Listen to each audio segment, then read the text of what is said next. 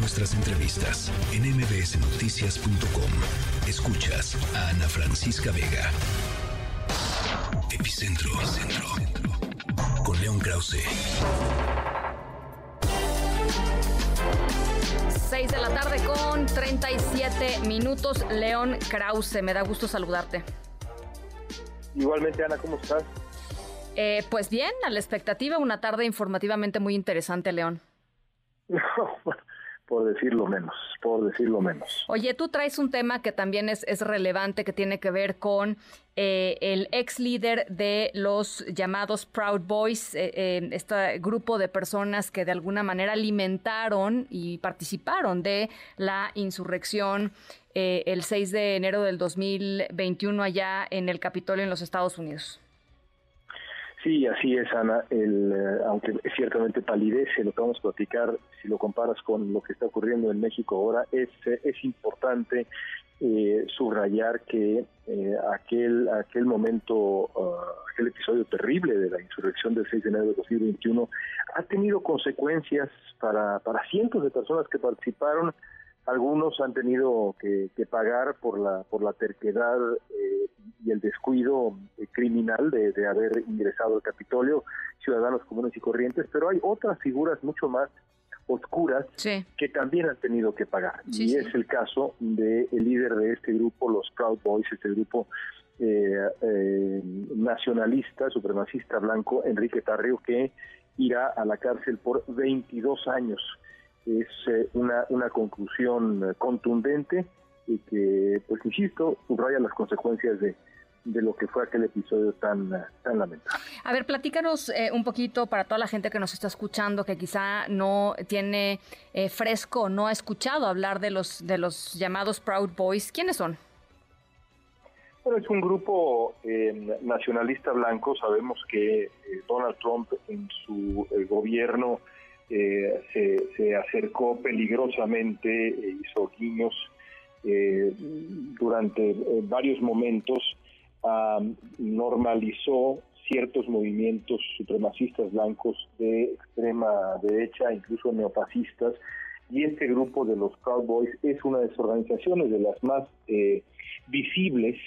Eh, y, el, día de la insurrección, recuerdo perfectamente, mis compañeros de Univisión le preguntaban a Tarrio si él eh, pues denunciaba lo ocurrido y se negó a hacerlo y él, como otros tres miembros de este grupo, pues han eh, recibido condenas muy importantes por, eh, por su participación en, eh, en lo que fue pues la planeación y la ejecución de parte de ese movimiento de, insurrección que terminó en el ataque. Bueno, em, pues eh, a mí me parece eh, fundamental lo, que ha sucedido. Eh, por, lo demás, ¿cómo, ya digo, ya que estás en la línea, León, porque, pues porque me interesa tu opinión y porque creo que a la gente también le interesa tu opinión, ¿cómo ves lo que ha estado pasando en, México en las últimas horas?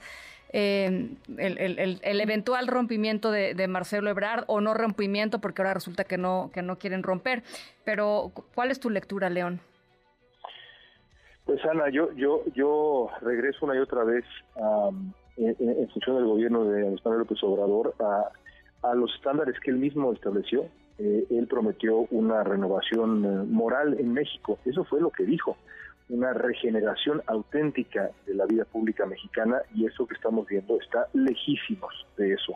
Más bien, como ha dicho el pobre Marcelo Ebrard, y ahora podemos bueno, citar directamente a uno de los contendientes, esto remite a los métodos los rituales del viejo PRI em, que, que eh, que pensábamos haber superado, por supuesto que no nunca lo hicimos del todo, pero no, habíamos visto, hay que ser francos, una regresión de este, de este calibre, en donde no es el partido el que decide, sino el hombre que encabeza al partido. Yo creo que ni en los tiempos del PRI, habría que regresar a los tiempos más descarados del PRI para ver algo como esto, eh, que, ha concluido en, algo que está muy, muy, pero muy por debajo de la promesa que el propio Andrés Manuel López Obrador hizo de regeneración de la vida pública mexicana y respeto a los procesos democráticos. Espero que no sea, que sea el último episodio y no el primero de, otras eh, regresiones similares que, podamos ver de aquí a, la elección del año que viene, porque vienen muchas pruebas, empezando por la participación del presidente, que debe ser nula. Oye, y, además hay que decir, este, no nada más es una regresión, sino debe ser una de las simulaciones más caras en la historia, ¿no? Porque, sí, caray, o sea, digo lo que se gastaron, ¿no?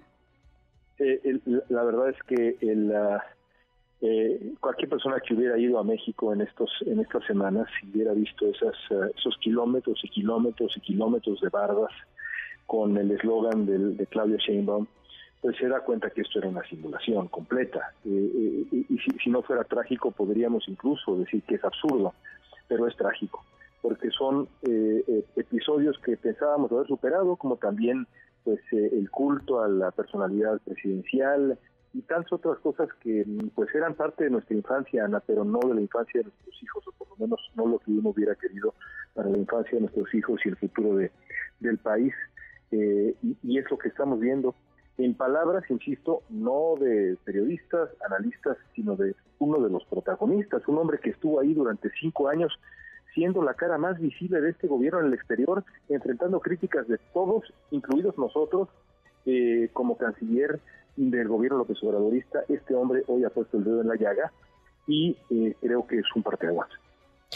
Bueno, eh, y además eh, alguien que ha sido pues absolutamente fiel al presidente López Obrador los últimos, ¿qué será? 20, 20, 25 años, no sé, ¿no? O sea, total y absolutamente fiel. Sí, es, Tremendo. Es, ah, es, una figura que, que merecerá un libro de Enrique Serna. Quien haya leído Enrique Serna lo entenderá. Es buenísimo. Bueno, eh, te mando un abrazo, León. Gracias. Gracias. Igualmente. Noticias.